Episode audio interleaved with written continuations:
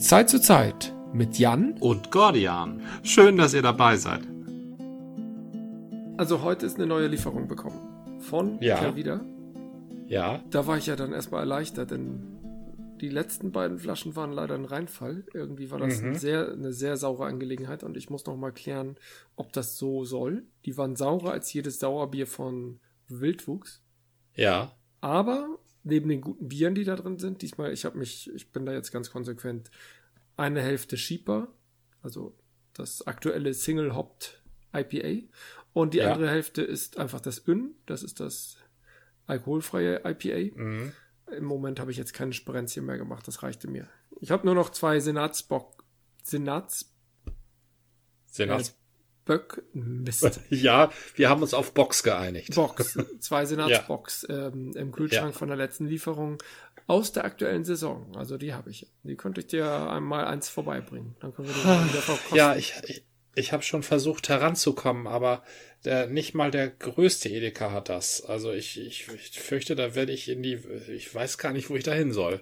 Nach Sinsdorf. Also ich weiß gar nicht, wo ich da hin soll. Nach Sinsdorf. Nach Sinsdorf zur Kelvida Brauerei, wenn du nicht bestellen möchtest. Was, was hast du eigentlich so gegen bestellen? Also aus ethischen Gründen, aus ähm, gewissen Ängsten, weil du irgendjemanden deine Zahlungsmittel verrätst oder ja. was, was steckt dahinter? Da, da tue ich mich bei Genussmitteln schwer. Also bei Genussmitteln um des Genusses willen, so Dinge zu bestellen. Das finde ich, ich finde der Akt des aus dem Regal, im Regal betrachten, aus dem Regal nehmen, äh, das bewusst dafür entscheiden, das ist mir wichtig. Insbesondere bei Alkohol ist mir das wichtig. Das ist mir in mir verankert, dass Alkohol äh, zu Hause trinken ist sowieso schon zwielichtig. Ne? Mm. Das, du das, bist kein Weintrinker, stimmt. Richtig, genau. Ich Denn bin zum Beispiel kein Weintrinker. Der, der Weintrinker, Weintrinker ja. Also in meiner Rolle als Weintrinker agiere da ja genauso. Ich, klar, ich bestelle mir auch einen Wein mal unterwegs, aber die besten Weine hat man ja gerne vorrätig. Erstens, weil man dann zu Hause für Gäste, also nicht zum alleine trinken, aber für Gäste halt eine Flasche Wein aufmacht. Und die hat man dann natürlich vorrätig nicht nur in einer Flasche, manchmal auch aus dem Laden gekauft, aber gerne mal auch im Zwölferkarton bestellt und das kenne ja. ich tatsächlich schon von meinen Eltern. Die haben halt auch immer schon sich Weinkartons liefern lassen. Ja. Und deswegen ist es für mich völlig normal, dass Wein in Kisten geliefert wird.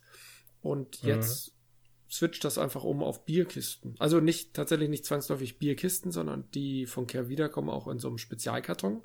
Da mhm. ist halt keine, keine Pfandkiste dabei, was ein bisschen schade ist. Aber ansonsten das Gefühl, so eine Kiste Bier zu bekommen, super. Und 18, mhm. 18 Kisten im Set sind immer versandkostenfrei. Ich weiß nicht warum, aber. 18 Kisten? Nein, 18 Flaschen im Set. Ah, ich dachte schon. Da würde ich auch versandkostenfrei machen, wenn ich 18 Kisten. Ja, okay. 18 Flaschen. Ja. Also, es ist für mich eine, ähm, für mich gehört das Bier, die, das Bier aus dem Regal zu ziehen, mich im Regal zu, am Regal zu orientieren und dort zu entscheiden, was will ich überhaupt haben, das gehört für mich zum Biergenuss. Ich kann das sogar verstehen, aber ich ja. bin in letzter Zeit ja so enttäuscht worden von der Auswahl in den Regalen. Ja. Teilweise waren sie wirklich geplündert, weil das war dann der Rewe, der dann irgendwie seine Craft Beer Sektion aufgegeben hat. Ähm, ich habe zwar nie gesehen, dass es wirklich Craftswerk heißt, aber ich finde den Namen sehr überzeugend. Ja. Und auch bei Edeka, selbst bei Struve, wo doch die Auswahl recht beachtlich ist, finde ich nicht das, was ich möchte. Ja. Also mittlerweile bin ich sehr darauf aus, bestimmte Biere haben zu wollen und die sind da nicht. Ja, das kann ich verstehen. Es gibt tatsächlich auch viele, die ich haben möchte, die ich da nicht bekomme. Da, aber da nutze ich diese Zeit, wo die Auswahl halt ein bisschen knapper ist als sonst. Die nutze ich bewusst, um mich breiter aufzustellen. Also ich, ähm. ich ziehe mir auch schon gern mal einen schönen Tschechen aus dem Regal oder äh, nochmal einen Störtebäcker, um mich nochmal zu vergewissern, war das wirklich so, wie ich es in Erinnerung habe. Also ich, ich, ich versuche da so ein, mich, mir ein breiteres Fundament zu ertrinken. Also zum Beispiel dieses Einbäcker Maibock, was ich hier vor, vor mir habe, das müsste ich nicht trinken, um es kennenzulernen. Mhm. Na, ich, ich kenne es. So. Ja, ja. Aber ich, ich, ich trinke es, um mir diesen Geschmack zu vergegenwärtigen und diese, diese Geschichte mitzutrinken, die damit nun unzweifelhaft verbunden ist, um darauf aufbaut, dann eines Tages wieder in die höchsten Höhen der filigranen Bierbraukunst hineintrinken zu können. Ich finde, man braucht nämlich immer eine gesunde Basis, denn sonst ist auch noch das abgefahrenste neue Bier eins, das du gar nicht ähm, abgleichen kannst gegen das, was es eigentlich gibt, also den, den Boden. Ich weiß nicht, ob ich mich da korrekt ah, doch, verständlich du, ausdrücke. Du musst den Mainstream kennen, um die Besonderheiten, das Exklusive wertschätzen zu können.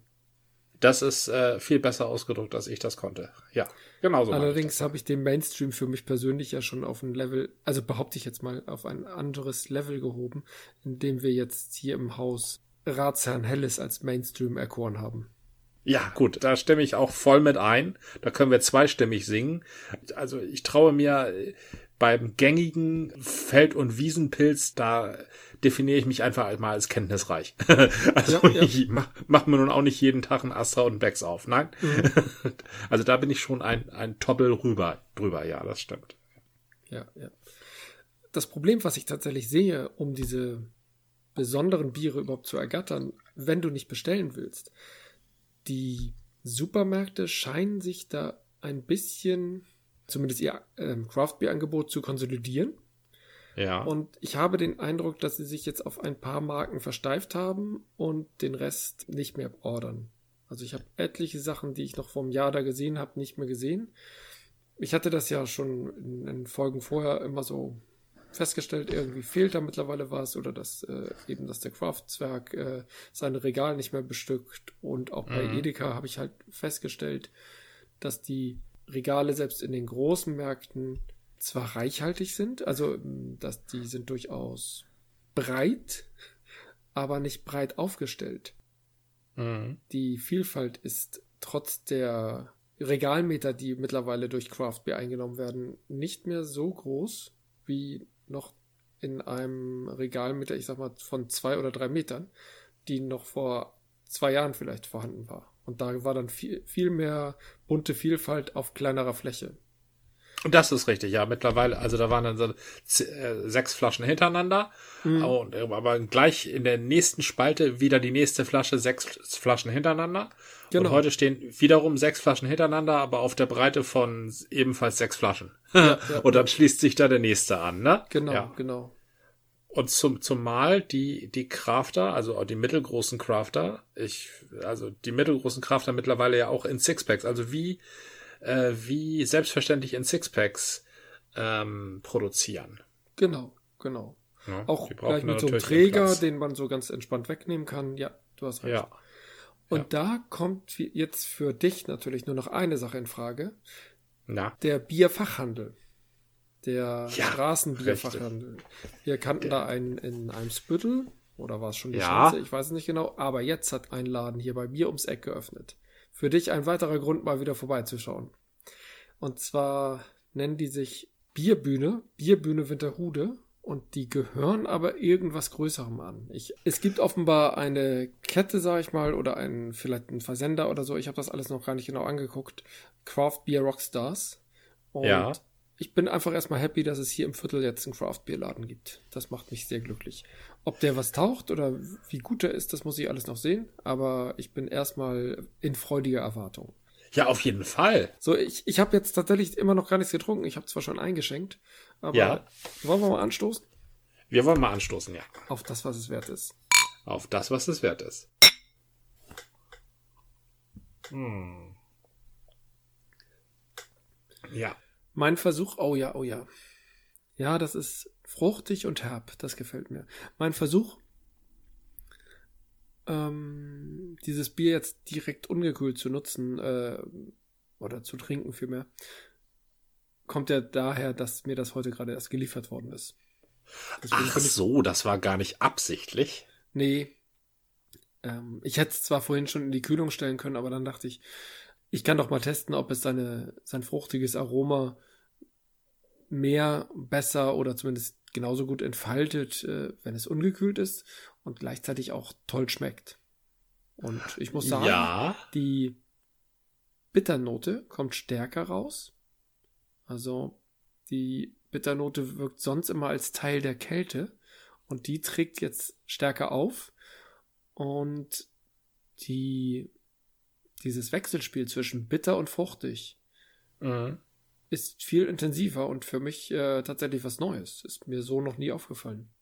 Also eigentlich müsste ja aber alles, was ätherisch ist, müsste jetzt ja mehr durchdrehen, müsste ja, ja, intensiver ja. sein.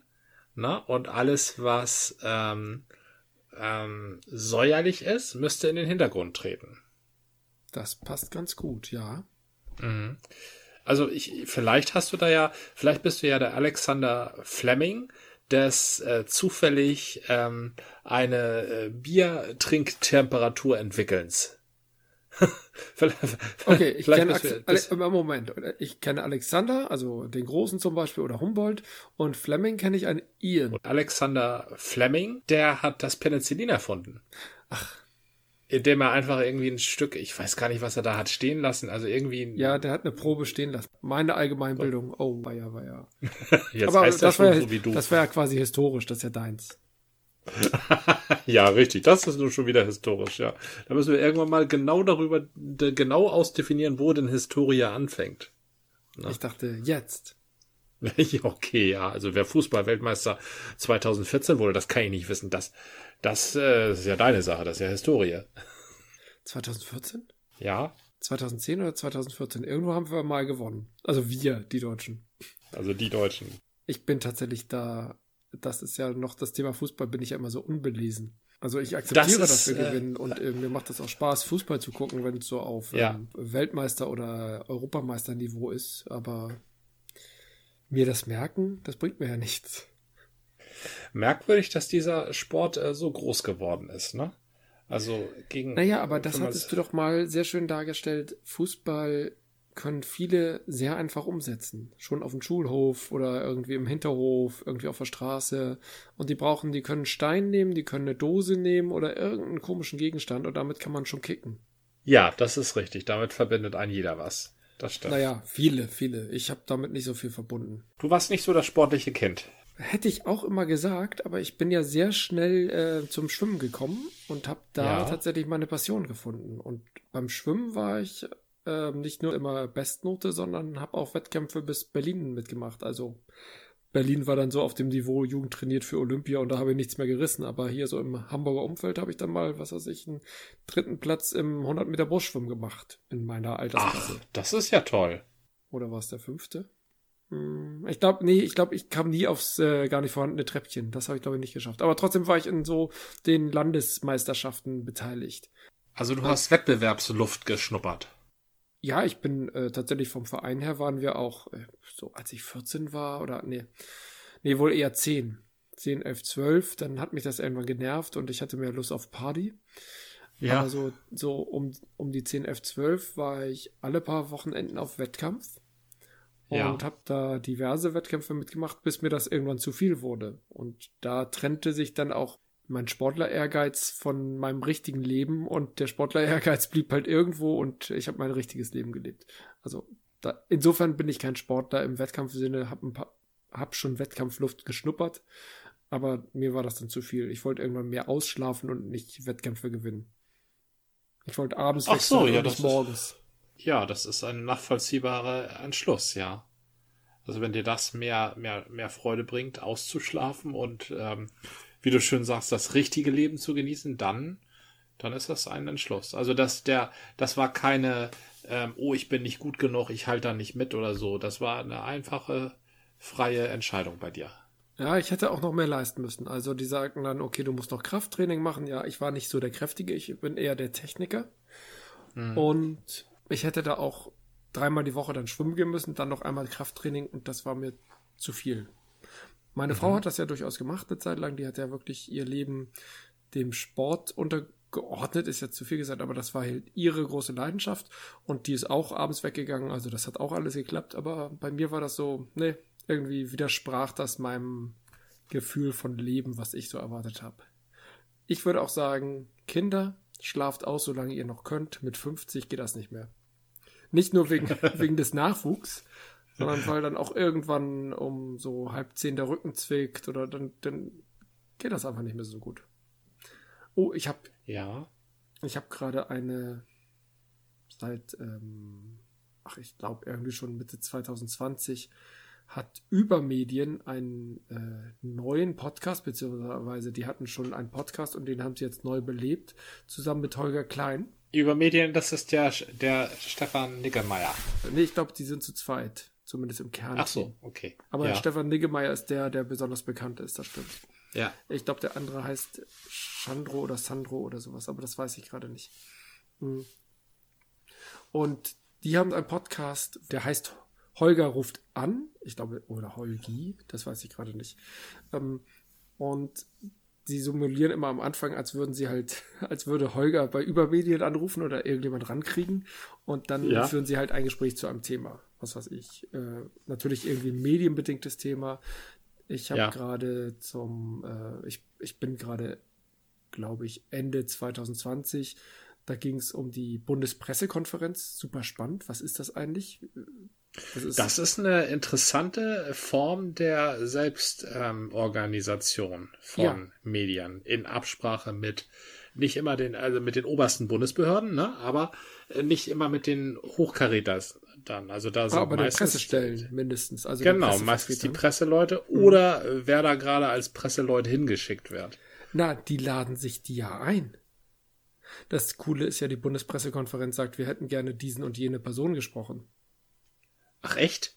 Die, Nein, also man, die können man, doch. Man könnte auch sagen, also das ist natürlich ein bisschen eingespielt und es ist klar, wer dann kommt und so. Aber eigentlich ist die Bundespressekonferenz ein Verein von Journalisten ja. in der Hauptstadt und du bist, kannst als Mitglied werden, wenn du einen ausreichenden Anteil an ähm, Bundespolitik äh, in deinem Pressemedium äh, oder da, als Journalist für die Bundespolitik tätig bist. Und dann bist du in diesem Verein und hast dann irgendwie Anrecht, da an der Konferenz teilzunehmen. Und die Konferenz oder der Verein lädt halt bestimmte Politiker zu bestimmten Themen ein. Ja. Das können natürlich auch die Pressesprecher sein, das ist völlig in Ordnung. Aber äh, die laden ja manchmal auch andere wichtige Personen ein. Aber tatsächlich machen die das.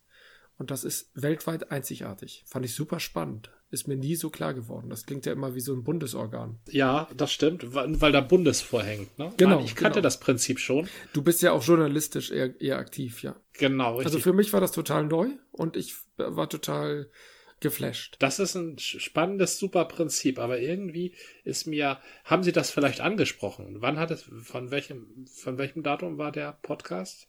Mm, ich November glaube 20? November 2020, aber das kann ich dir nochmal raussuchen. Ja, also in letzter Zeit sitzen da in der Bundespressekonferenz die merkwürdigsten Typen. Ja, also das war das Thema. Sitzt, sitzt da dieser Thilo Jung von, ja. von, von diesem, diesem Internet-Video-Dings da. Jung und naiv, genau. R richtig, genau. Und dann, der übrigens, also der macht seine Sache toll. Der ja. hat, wird eines Tages einer der großen Interviewer sein. Aber äh, also so richtig Presse ist der nicht. Das ist eher so ein Meinungsdings, ne? Und genau, der andere Typ, der da auch immer ja. rumsitzt und nervig ist, das ist dieser Reitschuster. Genau, der, von vor Tüchis, Tüchis Einblick und junge Freiheit. Richtig, ne? genau. Genau das was, war auch Was nämlich Thema. auch kein Echt? Erzähl, erzähl. Ja, das ist ein Inszenator seiner selbst, ne? ja. Der Anlass für dieses Telefonat, in Anführungszeichen, war tatsächlich die neue Generation, sage ich mal. Da, und dazu zählen halt, auch wenn sie politisch oder von, der, von ihrer Art völlig anders ticken und andere Werte vertreten, war halt tatsächlich der Breitschuster. Ähm, Reitschuster. Bei Reitschuster, ja. also. Thilo Jung und auch noch äh, der Vertreter von Russia Today. Auch nicht oh ganz unwichtig. Ja. Ähm, das sind halt alles neue Charaktere in der Bundespressekonferenz, so in den letzten fünf Jahren circa, die in ihrer Art auch das Ganze neu aufgreifen. Gerade Thilo Jung inszeniert halt dieses intensive Nachfragen sehr stark. Und da hatte Holger halt auch, also Holger und Thilo Jung kennen sich und Holger war dem auch, ist dem positiv verbunden, so mal zu sagen. Ja. Und die Vertreterin, die auch mal im Vorstand der Bundespressekonferenz war und jetzt, ah, die war mal bei der Taz und jetzt ist sie, ah, toll. Ich hatte mich nicht, ich habe mich nicht vorbereitet, wie immer. Aber das macht doch den Charme aus. Die hatte auf jeden Fall schon ein bisschen klar gemacht, dass auch Thilo Jung seine Sache halt inszeniert und das Bloßstellen durchaus auch als Thema seines Podcast bzw. Videocasts hat. Da waren sie so ein bisschen auseinander darüber, ob das wirklich. Äh, wer, wer sie? Sie sind Holger Klein und seine Gesprächspartnerin. Also Holger ich hatte. Dachte, ah, ich, alles klar, das Sympa wusste ich nicht. Ich dachte, genau, Holger, Holger, Holger Klein spricht Sympathien immer mit dem für... Herrn Nickemeyer, dachte ich. Nee, nee, der spricht tatsächlich mit verschiedenen Leuten und das ist ganz spannend. Also der hat auch schon mit Herrn Niggemeier gesprochen. Ja. Dieses Mal aber wirklich mit einer Vertreterin der Bundespressekonferenz. Ja. Ich weiß leider nicht, wie sie heißt und äh, Schande auf mein Haupt. Habe ich mir nicht gemerkt. Ich bin ja nicht so gut mit Namen. Und die, und die Vertreterin der Bundespressekonferenz, die sagte, die kritisierte oder sagte, also ob das nun Kritik ist, weiß ich ja gar nicht, dass der Jung tatsächlich seine Sache inszeniert. Und der Holger Klein sagte, nee, auf keinen Fall, oder wie? Nee, sie sagte mehr, er inszeniert sich. Ja. Und, er nutzt ist, äh, eben Internet, auch ne? an, sein Vorgehen ist halt anders als Iris oder die vieler klassischer Medienvertreter, die so ein bisschen auf Zeitdruck sind. Die nutzen ja. nicht dieses nachbohren und äh, also die bohren durchaus nach, wenn sie noch kein verwertbares Zitat haben, aber sie mhm. nutzen das nicht zur Inszenierung und, und bringen das dann nicht online oder, oder überhaupt in ihr Medium, sondern die wollen halt nur die Antwort, die halt irgendwas hergibt. Was, was war denn äh, Holgis, ich kenne ihn ja gar nicht, darf ich ihn Holgi nennen? Was war du darfst ihn Holgi nennen, denn ich, ich kenne ihn doch auch nur über die Podcast. Er heißt Holger Klein okay. und er nennt sich ja selber Holgi und ja. ich würde jetzt nicht sagen, dass ich ihm einfach so anquatschen kann, ey Holgi, wollen wir mal ein Bier trinken? Mhm. Aber mit der direkten Anrede hätte er, glaube ich, kein Problem. Wenn es sachlich sinnvoll ist. Gut, dann, dann was hat Holgi darauf, hat er darauf was entgegnet? Hat er eine Gegenposition bezogen? Wir müssen auch erstmal die Position der Gesprächspartnerin festhalten. Die hat nämlich gesagt, diese neun Leute, auch diese neun Arten gehören dazu. Trotzdem merkt man schon, dass sie gerne mal ein Augenrollen zum Beispiel bei Herrn Seibert auslösen oder so. Es ist eine ja. neue Art, mit der Bundespressekonferenz umzugehen und sie auch ja. als Event zu betrachten, als Event zu inszenieren, indem man nicht nur das Ergebnis, die Antwort, mit der man dann zufrieden ist, nutzt, sondern eben auch die Hinführung dahin. Und mhm. damit gegebenenfalls den Gesprächspartner oder den, ähm, ich weiß gar nicht, wie man die Vertreter der Politik benennt, außer Vertreter der Politik, ein bisschen bloßstellen kann, wenn die um die klare Antwort herumlavieren oder irgendetwas Vorbereitetes vortragen, aber nicht ganz die Frage treffen und so weiter. Ja. Das sind Dinge, die kann man kritisieren im Inhaltlichen. Und da hatte die Frau auch gemeint, dass während Diskussionen, die würden durchaus geführt, gibt es vielleicht ein Ethos, wie weit man suggestive Fragen stellen kann. Der Reitschuster würde zum Beispiel sehr lange Texte erstmal referieren, wo man dann irgendwann denkt, kommt jetzt noch eine Frage. Ja. Und in diesen Texten gerne Triggerwörter unterbringen, die möglicherweise ja. bei den Gästen, also den Politikern oder Politikvertretern der Bundespressekonferenz, zu Reaktionen führen ohne dass ja. das direkt die Frage ist. Und wenn sie nicht zur Reaktion führen, ist es auch eine Aussage. Wenn man zum Beispiel etwas als Aggression, als Angriffskrieg, als, als was weiß ich, als, als Lüge oder irgendwas in den einfach bezeichnet, dann musst ja. du als Vertreter, der da auf der Bühne sitzt, ja schon mal sagen, ich sehe das nicht als Lüge, das ist keine Aggression, hier, ich schließe mich ihrer Darstellung gar nicht an. Also du musst schon im Vornherein ganz viel von dir fortweisen, ja. um nicht in die Falle zu tappen. Das ist ja. so die Breitschuster-Manier. So habe ich das verstanden. Also so die Darstellung. Also ich denke immer, er heißt Reitschuster. Ich kenne ihn auch Ach, nicht Entschuldigung, so genau. Ich, ich kenne ihn auch nicht. Nein, er heißt Reitschuster. Ich, ich weiß nicht, warum ich da. Das ist auch kein, kein Scherz oder so. Es ist einfach nur, ja. dass ich den Namen nicht so, so drauf hab der war wohl mal äh, lange Zeit äh, in Russland äh, Auslandskorrespondent und auch durchaus im normalen, gewöhnlichen Medienzirkus einer, der Nachrichten schafft. Ja. Na? Das ist wohl so. Ähm, und irgendwas passiert ja mit diesen Russland-Korrespondenten. Das haben wir ja damals schon bei dieser Frau mit dem merkwürdigen Haarschnitt entdeckt. Krone Schmalz. Richtig, genau. Das, die wohl irgendwie, ähm, da ist wohl was im Wasser oder so. Jedenfalls ha, sind das die dann irgendwann Verdacht geneigt. Hast du doch schon in den USA gehabt. Ja, wahrscheinlich ähm, machen die das auch, äh, bloß halt nicht so effizient wie in den USA. genau, ich habe denselben Verdacht bei den USA. Jedenfalls haben die irgendwie die Tendenz, dann diktatorische äh, Dinge zu relativieren. Also allein wenn ich mir das anhöre, was man sich da manchmal, äh, wo, man kann ja gar nicht mehr weghören, wenn man diese ganzen, also diese, diese schrecklich riesige Querfront an Unvernünftigkeit, die sich da auftürmt und die dann sagen, was hast du gegen, dagegen, dass RT Deutsch Staatsfernsehen ist? ARD und ZDF sind ja auch Staatsfernsehen. So. Das sind ja noch mal ganz verschiedene Paar Schuhe. Das ist so unglaublich. Und sowas wird einfach so dahingesagt. Und genau auf dieser Welle, da schwimmt dann halt der Herr Reitschuster, indem er Sachen ja. dahin sagt. Und da geht es auch nicht darum, ob er eine Antwort bekommt oder nicht, er weiß ja, dass er sowieso nur Ausweichendes äh, bekommt und seine Ansicht nicht bestätigt werden wird, aber darauf kommt es ihn ja auch nicht an. Ihm kommt es auf äh, Snippets an oder genau. kurzen O-Ton, den er in seiner, ich weiß nicht, wo er sich verbreitet. Ich sag Tichis, jetzt mal Social. Ähm, Dingens. Hab ich ja, genau, gehört. genau, Tichys Dingens. Aber es geht ja nicht mal um tiches Dinge. Es geht ja nicht darum, dass da Artikel draus werden. Es sollen ja nur Soundbites draus werden, die sich die interessierten Kreise auf Twitter, Telegram, Facebook hin und her schicken. Mhm. Na? Ja, und, so Aufreger-Dinger, ne? Genau, ja, oder, oder da sagt's mal einer, wie es ist, oder ja. sowas, ne? Also, und das versucht er zu produzieren. Also er versucht, Memes zu produzieren. Deshalb bin ich ja so gegen Memes. Eigentlich bist du um es mal pauschal zu sagen, gegen das Internet, so wie es im Moment tickt. Das sind ja die Memes, das ist die Diskussionskultur, das sind ganz viele Aspekte des Internets, die nämlich ja. in eine aggressive, verleugnende, äh, ich weiß nicht, ich, ich kann das gar nicht alles umfassen, das hat viele Tendenzen, aber die alle unschön sind, ähm, Richtung gelaufen sind, was ursprünglich mal ein großer Spaß war. Diskussionen waren ja. Spaß, Erinnerst du dich noch an unsere Chat-Rezension? Memes waren ja. Spaß. Memes sind heute auch ja. ganz viel Spaß, aber dann gibt's die Arschloch-Memes. Und davon gibt's ja. ganz viele. Ja.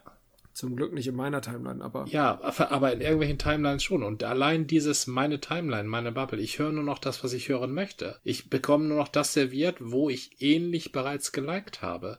Das ist nicht das, wie Auseinandersetzung funktioniert. Aber ich lese im Internet intelligente Leute, mhm. also die bestimmt intelligent sind, die extrem dumme Sachen sagen.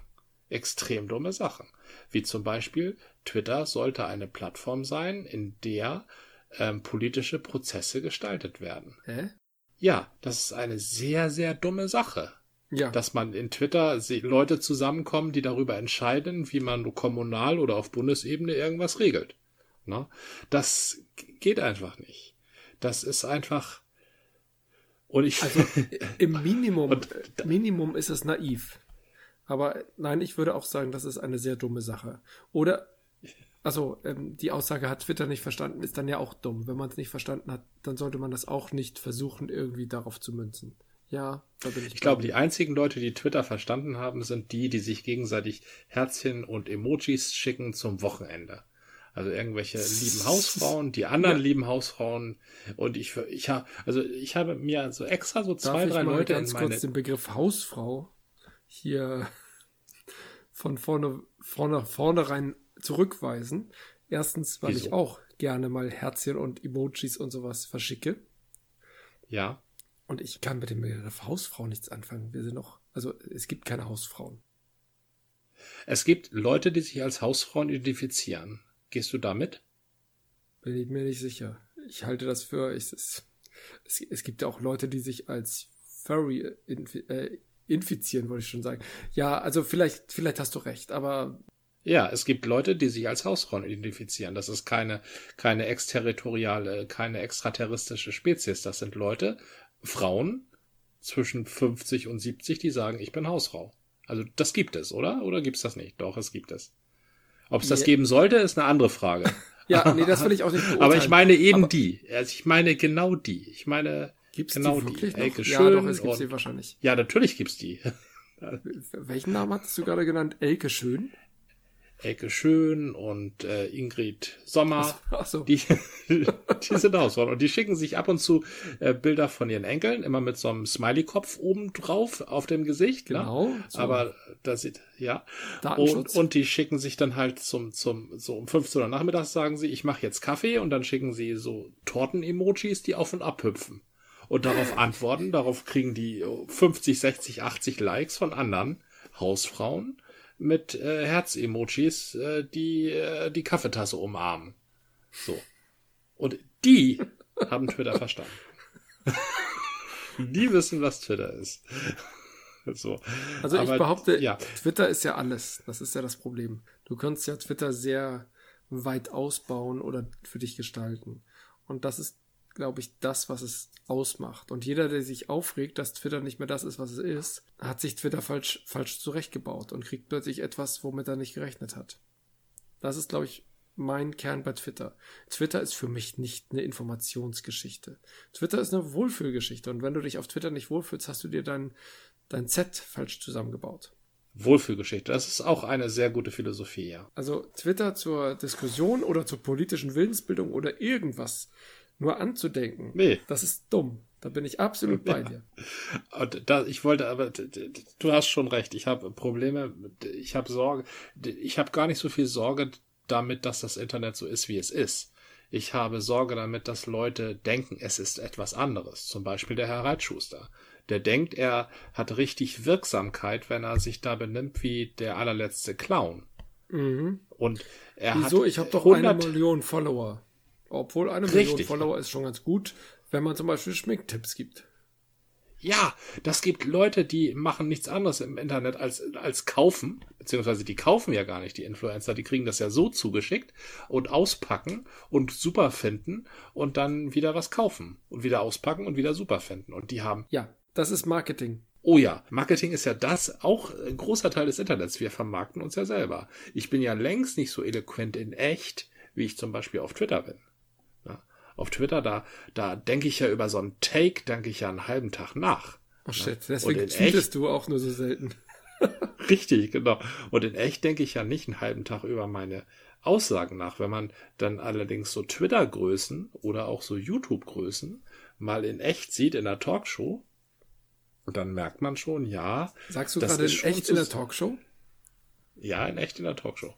Das sind, Also, wo sie, also nicht in echt in Twitter, sondern in echt in der Talkshow. Verstehe schon. Oder nicht in echt auf YouTube, sondern in echt in der Talkshow. Verstehe. wenn Ungeschminkt. man Twitter, wenn man Twitter oder, wenn man Twitter oder YouTube-Größen Ich brauche noch in ein Bier, tut mir leid. in einem, in einer Fernsehumgebung sieht, wo sie nicht selber Regie führen, Ja. ne? Ja, verstehe. Richtig. Wo ihnen Fragen gestellt werden, die sie sich nicht selber ausgedacht haben. Dann merkt man schon, dass sie Schwierigkeiten haben und dass sie, dass sie auch nur normale Leute sind. Es kommt drauf an. Ich halte zum Beispiel, obwohl ich ihn jetzt die letzten Monate gar nicht mehr so verfolgt habe, Rezo für einen sehr schlauen Menschen. Also nicht fehlerfrei Mm. und so. Aber natürlich in seiner Inszenierung immer besser als im Gespräch. Völlig klar. Ja, also du kannst ja, du kannst Rezo, ich habe neulich mal so ein Rezo-Gespräch gehört.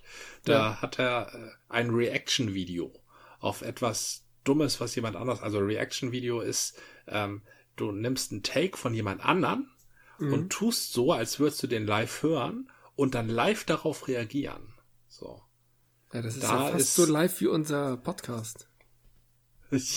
Ja, das ist so, wie wenn wir unseren Podcast machen würden, den uns dann anhören würden und dann nochmal nacherzählen würden. Aber ich weiß, worauf du hinaus willst, du weißt, worauf ich hinaus will und wir helfen uns gegenseitig damit, Pointen zu basteln. Ah, so ähnlich wie wir das bei unserem Wildwuchs, äh, bei unserer Wildwuchs-Session im Sommer 2020 gemacht haben. Richtig. Da haben So- wir alle schon mal vorgeprobt, weil ich die Aufnahmetaste vergessen habe zu drücken. Und dann haben wir alles Ja, nochmal nachgespielt. Nur, nur Tobis Einsatz haben wir verpasst. Also, Ja, er hat Mensch, noch Musik Tobi. gespielt, aber er hat nicht mehr reingesprochen. Ja, den, Tobi haben wir da ganz, ganz fies rausgekürzt, ja. Gekürzt? Er war gar nicht da. Also er war. Na Er war egal. nicht mehr da. Er war nicht mehr da, auf jeden Fall nicht auf der Aufnahme. Mich würde allerdings noch mal interessieren, wie denn das Fazit von den beiden zu Herrn Jung war, weil das Fazit zu Herrn Reitschuster kann ich mir vorstellen von beiden Seiten. Nein, gar nicht. Ähm, gar nicht? Also die Frau hat erstmal, oh, das ist mir so peinlich, dass ich jetzt den Namen nicht habe. Nächstes Mal schreibe ich mir alles auf, was ich erzählen könnte und dann gucke ich immer schnell nach. Hm. Die Aber hat nein. gesagt, die es, es, es ist halt so eine Taz-Redakteurin. Ja, die Frau hat halt klar gemacht, dass die alle auch Teil der Bundespressekonferenz sind und auch als solche akzeptiert werden. Und wenn es, wenn die Pressekonferenz, und das war schon ihre individuelle Meinung, zu sehr für Inszenierung missbraucht wird, also wenn irgendwo eine Grenze überschritten wird, dann wird die Bundespressekonferenz damit umgehen als Verein. Und das wird aber nicht nach außen getragen, sondern das diskutieren die halt intern und finden dann eine Lösung.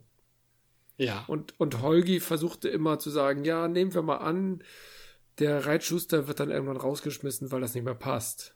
Und dann hat sie gleich gesagt, nee, das ist, äh, nehmen wir doch mal an, ist ja schon mal super suggestiv, da gehe ich doch gar nicht erst mit. Also, hey. die, war, die war ja nicht, sie meinte ja, das wäre ja schon ein billiger Trick, der auch gerne mal in der Bundespressekonferenz versucht würde. Aber das ja, kennt, nehmen wir doch mal an. Genau. Angenommen genau. dies und das. Äh, das ist äh, offenbar ein äh, etwas altbackener Trick.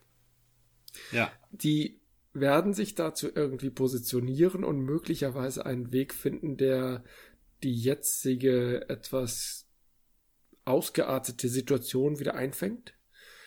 Mhm. Ähm, aber sie werden es nicht groß kommentieren oder nach außen tragen. Wir werden irgendwann nur feststellen, hm, ist ja alles wieder ein bisschen entspannter geworden. Im Moment sind, glaube ich, einige der eingeladenen Gäste, also der politischen Vertreter, ein bisschen genervt von diesen Leuten. Und da zählt auch Thilo Jung dazu, weil ja. der ja irgendwie super charmant ist und trotzdem nachbohrt, was auch durchaus andere tun, aber die anderen zeigen es dann nicht. Also das wird ja. dann nicht öffentlich gemacht. Das ist etwas, was Thilo Jung als erstes offenbar aufgebracht hat. Ich glaube seit 2015. Ist noch ein, ja. eigentlich noch ein ganz junges Phänomen. Naja, sieben Jahre alt. Und damit werden die sich irgendwie befassen. Das fand ich ganz spannend. So eine professionelle Haltung und auch ganz klar mit dem Ansatz, das ist nichts, was wir in der Öffentlichkeit diskutieren. Passt das noch in die Zeit, Dinge nicht in der Öffentlichkeit zu diskutieren? Das muss sogar nicht. Ist das nicht eine Forderung der Zeit? Also das, das Internet ist ja, macht uns ja alle zu, ähm, ermöglicht ja jedem auf dem öffentlichen Marktplatz, also auf dem Marktplatz der Meinung, wie man so sagt, rumzubrüllen. Na? Und äh, damit das aber auch effizient ist, muss ja jeder über alles informiert sein. Deshalb sehe ich ja auch äh, von allen Ecken und Enden, dass Transparenz also hundertprozentig sein muss. Äh, die Stadt Hamburg ist transparent und überhaupt alle. Es gibt ja sogar das Transparenzgesetz und Coca-Cola informiert mich ungefragt, äh, dass ihre Cola-Nüsse fair und nicht von Kindersklaven geerntet werden und überall herrscht Transparenz. Passt das noch in unsere Zeit, dass so ein mächtiges Organ wie die Bundespressekonferenz, also der direkte, direkt am, am Ohr, also äh, erzwungenermaßen am Ohr des, der, der Mächtigen, obwohl die, die regiert, die, die gewählt werden, sind ja nicht richtig mächtig, wie Seehofer so richtig sagte, ähm, dass die unter sich irgendwas ausmauscheln dürfen können. Passt das noch? Wie die sich organisieren und welchen Kodex die sich setzen, ist ja nicht Teil der Transparenz. Und genauso, wenn du das Beispiel der Stadt Hamburg nimmst, wie sich die Ergebnisse entwickeln, in, äh, oder ein besseres Beispiel oder ein konkreteres Beispiel. Das Brainstorming in einem Workshop, wo auch die krudesten Ideen ganz bewusst ausgesprochen werden sollen, um irgendwie Denkanstöße zu bringen, wird natürlich mhm. nie veröffentlicht. Das soll es auch gar nicht. Und mhm. es gibt immer Bereiche, die vertraulich sind. Das muss gar nicht mit Datenschutz und mit Pers Personalrecht zu tun haben, es geht immer darum, wenn du etwas entwickelst, brauchst du erstmal einen Freiraum. Und ein Freiraum ist dann eingegrenzt, wenn er von einem Publikum betrachtet wird. Das Publikum setzt nämlich Grenzen. Das wird immer gern im Behördenjargon, und zwar im alten Behördenjargon, das ist eine alte Floskel, die Schere im Kopf, dass man sofort mitdenkt, ah, die muss ich bedenken, die darf ich nicht vergrätzen, hier haut mir jemand auf, auf die Nase, das darf ich nicht sagen, sonst kommt mir da einer quer und schon hast du da irgendwie eine Einschränkung und die mündet dann ganz schnell ja. in, das war ja noch nie da. Das haben wir schon immer so gemacht. Da kann ja jeder kommen. Das sind, das sind die Ergebnisse von, wenn ich meine Position nicht so verteidige, wie sie etabliert ist, dann ecke ich bestimmt irgendwo an und krieg auf die Nase und das macht mir das Leben nur schwer. Und alles, ja. was in der Öffentlichkeit stattfindet, ist, ist natürlich super transparent, aber hat die Öffentlichkeit als Thema oder als, als Partner mit drin. Du hast nicht mehr eine mhm. Diskussion von zwei Leuten, die sich austauschen und auch mit kruden Gedanken ja. erstmal vielleicht anfangen, ohne dass sie sich Gedanken machen müssen, dass damit werden sie morgen in der Luft zerfetzt und übermorgen müssen sie ihren Rücktritt einreichen. Sondern die können einfach ja. im vertraulichen Gespräch sagen, hey, können wir nicht einfach sagen, wir machen die Grenzen dicht. Nur mal ein Beispiel.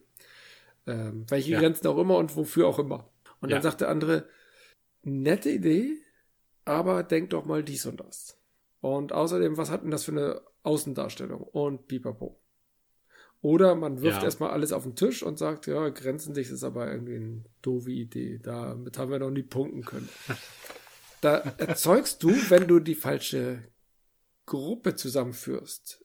Äh, ich sag mal eine Gruppe um. Was ist die falsche Gruppe? Die, eine zu monothematische oder mono, Mono-Meinungsgruppe äh, sagen wir mal, äh, äh, eine willkürlich aus äh, in Berlin Mitte von der Straße gepflückte Menge von Vollbartträgern mit Brille. Ja, genau, Craftbeer-Trinker. Genau, nehmen wir doch mal genau. eine. eine genau, ja. nehmen wir die. Die ja. tendieren in eine Richtung und dann kommt ein Ergebnis bei raus, wo alle sagen, ja, ja, das ist total massentauglich. Dann wird das veröffentlicht und der Rest der Republik sagt, sind die bekloppt? Ja. Dann hast du dir nicht die Breite in der Beratung eingeholt und dann hast du auf dem Weg der Veröffentlichung ein Problem gemacht. Ab, ab irgendeinem Punkt musst du sagen, damit können wir an die Öffentlichkeit gehen, auch wenn es kontrovers ist. Und das können wir vertreten, ohne dass wir uns dafür schämen müssen. Wenn du nur Vertreter einer Richtung in einem Beratungspool hast, egal links, rechts, oben, unten. Ja. Dann übersiehst du bestimmte Aspekte und kommst damit etwas an die Öffentlichkeit, was du vielleicht gar nicht wolltest. Irgendwo hast du mich leider abgehängt in deiner, in deiner Erklärung. Also es ging darum, warum darf nicht die gesamte Öffentlichkeit zuschauen, wenn ein Entscheidungsprozess abläuft, der die gesamte Öffentlichkeit betrifft? Warum darf die nicht zuschauen? Und dann bist du jetzt bei der Prozess, der wird gestaltet von Leuten, die nur eine Meinung haben.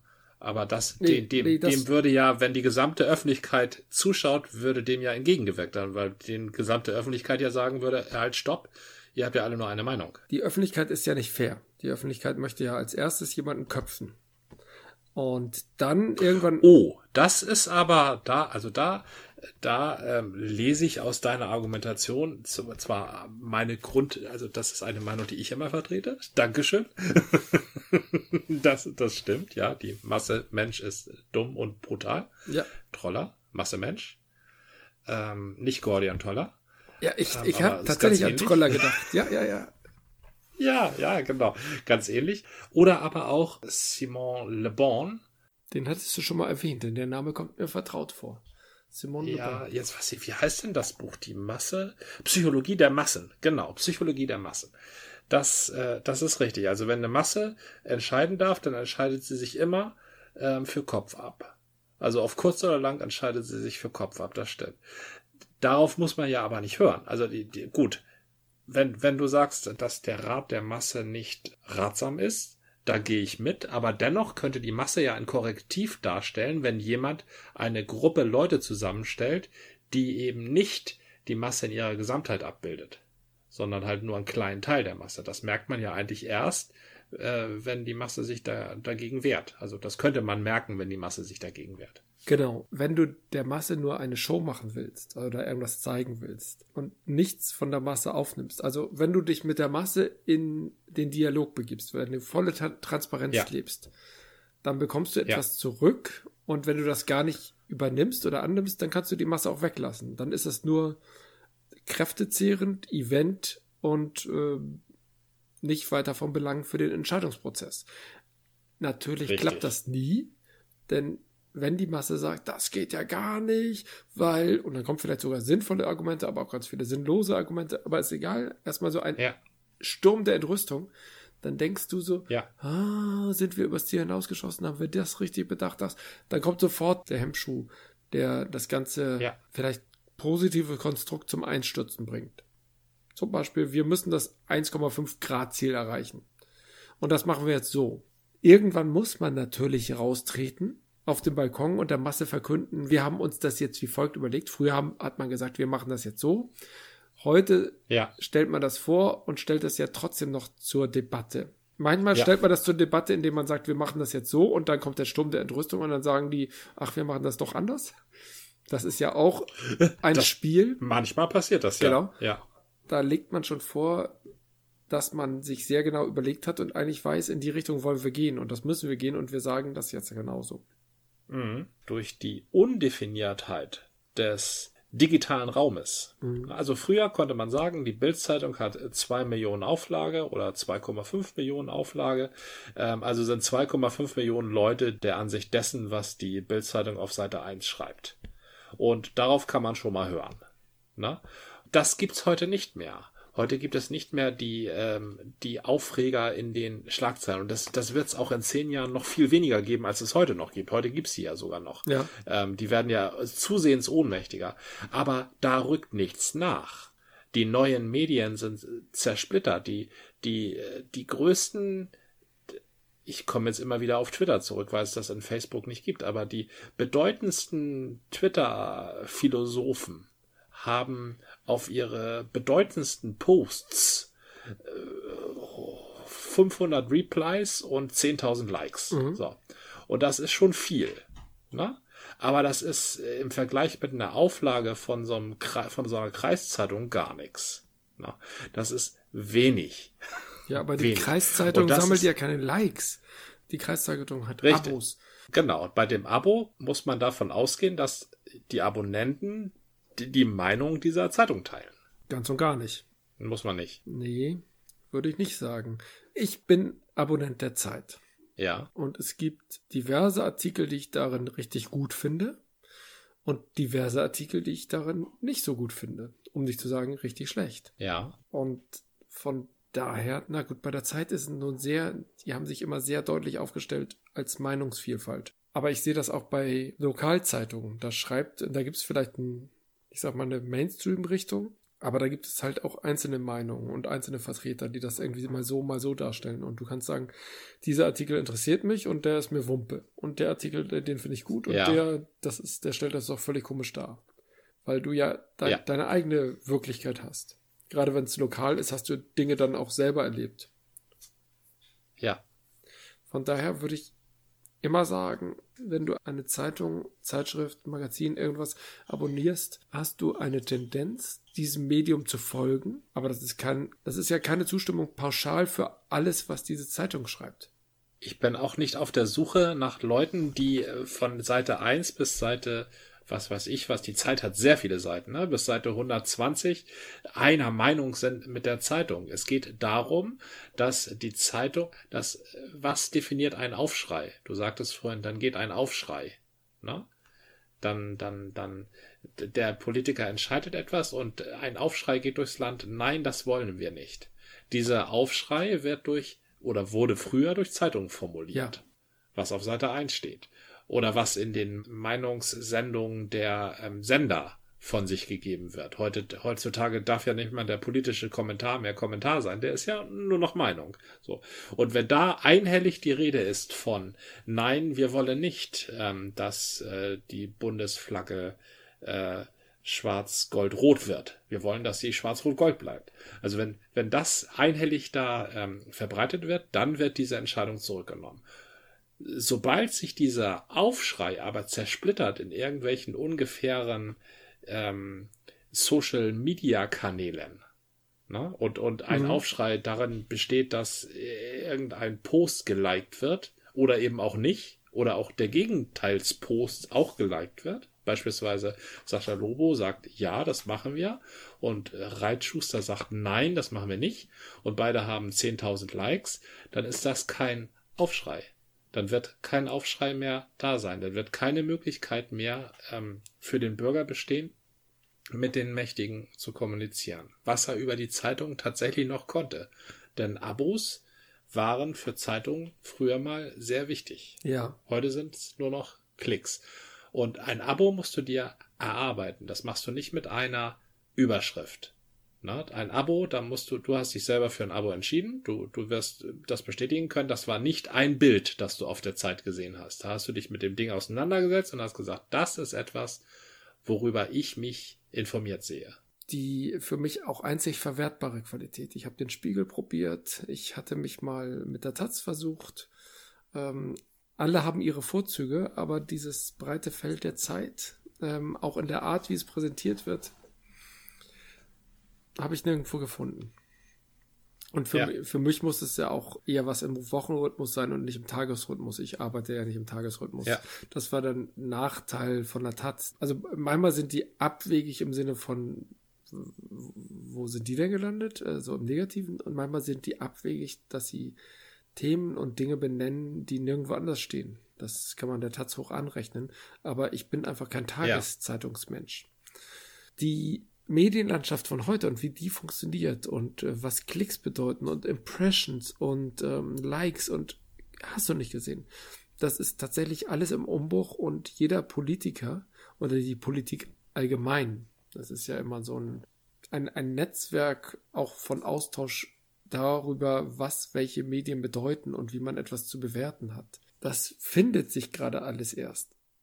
Wenn du dich erinnerst, nein, du erinnerst dich nicht, ich mich nämlich auch nicht, weil das schon 500 Jahre her ist, mit dem Buchdruck und dem Aufkommen von Zeitungen kamen auch die komischsten ja. Sachen zutage und letztendlich, wenn auch sehr viel langsamer, eine ähnliche Entwicklung, wie wir das heute mit dem Internet haben.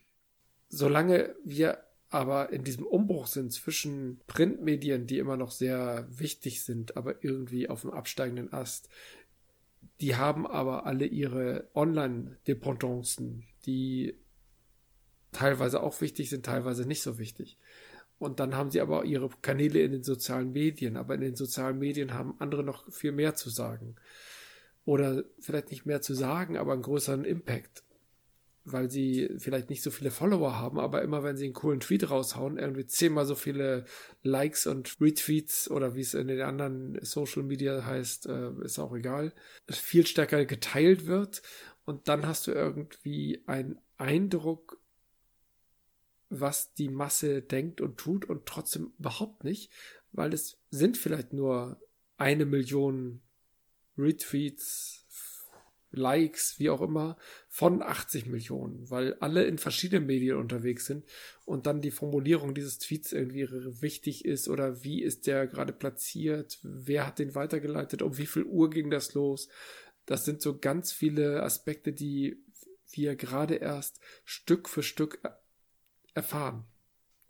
Wie, und, ja, und lernen damit das, umzugehen. Ja, aber so nicht. Ein, es gibt keinen Sachverhalt, also es gibt keinen Sachverhalt, den man umfassend oder auch nur annähernd zufriedenstellend darstellen kann in den paar Zeichen, die ein Tweet hat.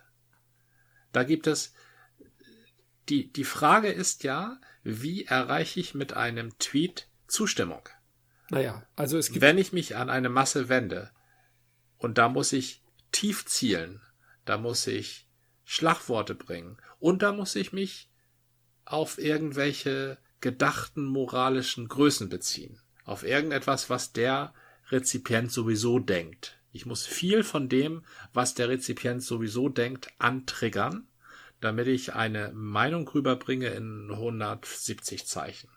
Ich kann kein, nicht so wie die Zeit. Die Zeit hat sich ja gerade den großen, langen, analytischen Texten verschrieben. Das war ja damals so eine Richtungsentscheidung. Ja, den Long Read. Sagt man heute doch so. Ja, das war so eine Richtungsentscheidung. Das war so ein Kampf zwischen der Dönhoff und dem äh, Joffe mhm. damals, glaube ich, oder? Nee, dem Bukerius sogar noch. Ja, das war eine Grundsatzentscheidung. Und die war gut. Und trotzdem führt ja. es halt heute zu einem Effekt, der auch im Spiegel sehr beliebt ist, ähm, ich, wahrscheinlich auch in anderen Medien. Wie hieß nochmal dieser hochgelobte und später gefallene Journalist, Artikelschreiber? Relotius. Relotius, danke. Ja. Relotius hat die Kunst beherrscht, die auch sonst sehr gefragt ist, dass du Geschichten schreibst und Themen über Geschichten rüberbringst. Und diese Geschichten handeln von Einzelschicksalen. Ja. Und die, die hat er sich ausgedacht. Die hat er sich ausgedacht. Und die Ja. Einzelschicksale Das, das war lustig, ja. gehen mir aber immer am Arsch vorbei. Die sind völlig unwichtig. Wenn ich in einen Artikel einsteige und da steht, Peter Krause ist ein geschundener Mensch. Ja, das ist ein typischer Spiegelanfang. Ja, übrigens. genau, genau. Du fängst mit diesem Ja. Menschen an. Erster Satz. Nennst du einen Ja. Namen Ja. und setzt ihn irgendwie in einen Kontext. Ja, Das Peter Krause blickt auf den Gartenzaun, der seinen Garten vom Atomkraftwerk trennt. Genau. Und das ist eine Geschichte über den Atomausstieg. Genau. So, das weiß ich auch nicht, was das soll, aber das ist, für mich ist das typisch Spiegel. Das lese ich da jede Woche. Und ich habe mir angewöhnt, in Print habe ich eine Technik entwickelt, dass ich sehr schnell die Absätze mit diesen Einzelschicksalen überspringe und versuche mal die Essenz dieses Artikels rauszukitzeln. Da finde ich übrigens Ja. die Wirtschaftswoche ganz großartig. Ich glaube, das war die Wirtschaftswoche. Die haben immer so einen Kasten, wo die drei Grundthesen drin stehen. Worum geht's? Was wollen wir überhaupt sagen? In welche Richtung zielen wir? Das ist es. Oh, das ist klug. Das wünsche ich mir mal bei anderen Medien. Ich möchte keine Labergeschichten hören. Dafür hasse ich die Zeit auch. Äh, Nein, ich hasse die Zeit nicht. Ich hasse alle Medien, weil der Journalismus seit 10, 20 Jahren denkt, das ist eine tolle Art, die Inhalte unter die Leute zu bringen. Was für ein Scheiß. Was für eine Ich kann dir sagen, woran das liegt. Ja, an die haben Ich kann dir alle sagen, zu viel woran das Zeit. liegt. Äh, woran? ich bin langsam. Ja, das Leser. haben sie ich nun gerade nicht. Punkt. Das haben sie nur gerade nicht. Ja, ja, dann weiß ich es nicht. Das ist aber süße, das ist eine tolle Erklärung. Das ist aber nur gerade, das ist es nur gerade nicht. Ich kann dir sagen, woran das liegt. Es liegt an dieser Journalistenbubble. Ja, Äh, Journa- Journalisten haben in allererster Linie mit Journalisten zu tun. Und zwar seit dem Studium, sogar schon bevor das Studium zu Ende ist, haben Journalisten mit Journalisten zu tun, ausschließlich. In einer fiesen, miesen, total haifischbeckenartigen Hierarchie, die äh, sicherlich der äh, Krankenhausarzthierarchie in nichts nachsteht. Ne? Ja. Und die Währung des Journalisten ist seine, sein Witz, sein Schutzbe, dass ihm ein Wort einfällt, und zwar das richtige Wort zur richtigen Zeit. So. Wenn der kein Abstract schreiben kann, wenn der, und zwar on, äh, on the point und in der nächsten Viertelstunde, und wenn der keine Überschrift formulieren kann, wenn er seine Story nicht verkaufen kann, wenn er seine Story nicht erklären kann, dann ist alles aus. So, weil links und rechts, da sitzen welche, die können das. und die haben auch eine Story, die haben auch eine Idee. Und zwar jeden Tag. Da geht's jeden Tag, äh, bei der Wochenzeitung halt jede Woche. so. schon klar. Aber das ist eine sehr fordernde Szene, ist das. Und dann wirst du auch immer noch links und rechts von anderen Leuten belästigt, von, von Redakteuren, äh, die darüber entscheiden, ob dein Kram drinne sein darf. Und dann hast du deine Informanten und dann hast du deine Kontakte und dann musst du darauf achten, dass deine Kontakte auch gut sind. Dann musst du darauf achten, dass deine Kontakte auch möglichst nur mit dir reden und wenn sie nicht nur mit dir reden, zuerst. Das ist eine sehr aufreibende Welt. So. Und in dieser Welt, in dieser Welt kennen die Journalisten nur sich selbst als Maßstab und den, die Journalisten, die links und rechts neben ihnen sind. Und den Bürger, also den Peter Krause mit seinem Gartenzaun. Na, das ist für den Journalisten sowas wie ein Eisbär oder ein Erdhörnchen in der Taiga. Eine faszinierende Gestalt, die fern, also die wirklich unwirklich erscheint, weil dieser Peter Krause so ein, so ein blödes Problem mit seinem blöden Gartenzaun hat. So. Und sein blöden Atomkraftwerk natürlich noch. Richtig, genau, mit seinem Atomkraftwerk. Und Journalisten finden das, oder diese Journalisten finden das interessant, mächtig interessant und sind von sich selber fasziniert, dass sie sich in den nun so hineinfühlen können. Das heißt, Journalisten sind Zoobesucher. Ja, und die finden dieses Tier, das sie da gefunden haben, so interessant, dass sie denken, das müsste uns jetzt auch interessieren. Und sie, sie bewundern sich selber dafür, wie gut sie über dieses Tier berichten können und wie gut sie sich in den hineinfühlen können. Und Weißt du, was mich immer gewundert hat? So seit 2006 circa, wenn ich mich recht entsinne, bis vor, also die letzten Jahre hat's nachgelassen. Da waren die Journalisten nie darum bemüht, einen Gegenstand irgendwie mit einem allgemeinen Begriff zu belegen, sondern sie sagten immer iPhone. Selbst wenn die Leute ein Android hatten. Und alle hatten ein iPhone. Nur 15 Prozent haben ein iPhone, aber alle Journalisten hatten ein iPhone. Ja, ja. Es hieß immer iPhone. ja, stimmt. Und du, ich ja. war ja ein überzeugter Android-Freund, sobald es Android gab. Aber mhm. diese iPhone-Fixierung führte ja auch dazu, dass andere Leute irgendwelche Telefone als iPhone bezeichnen.